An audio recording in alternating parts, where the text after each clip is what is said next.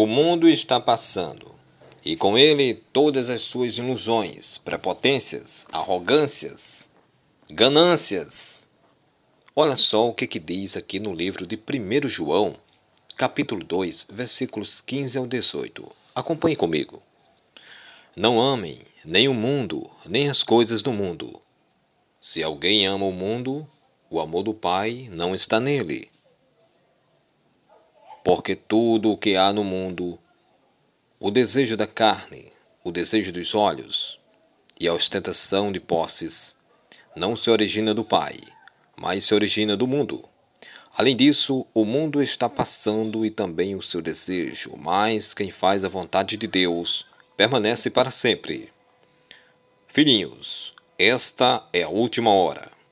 E assim como vocês ouviram que o anticristo virá. Já surgiram agora muitos anticristos. Por causa disso, sabemos que esta é a última hora. Então, aqui, meus amigos e minhas amigas, a última hora é agora, é esse tempo que nós estamos tempos de dificuldades financeiras para o mundo todo. Para o mundo todo. E o que acontece?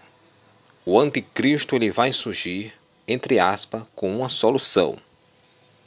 E será uma cartada de mestre para que todos caiam. E todos aqueles que amarem o mundo às portas largas e virarem as costas para Deus, o Deus verdadeiro, o Deus vivo, esses cairão na ira de Deus. No final, vai ter o grande julgamento que Deus fará com toda a nação, com todas as pessoas, com eu, com você.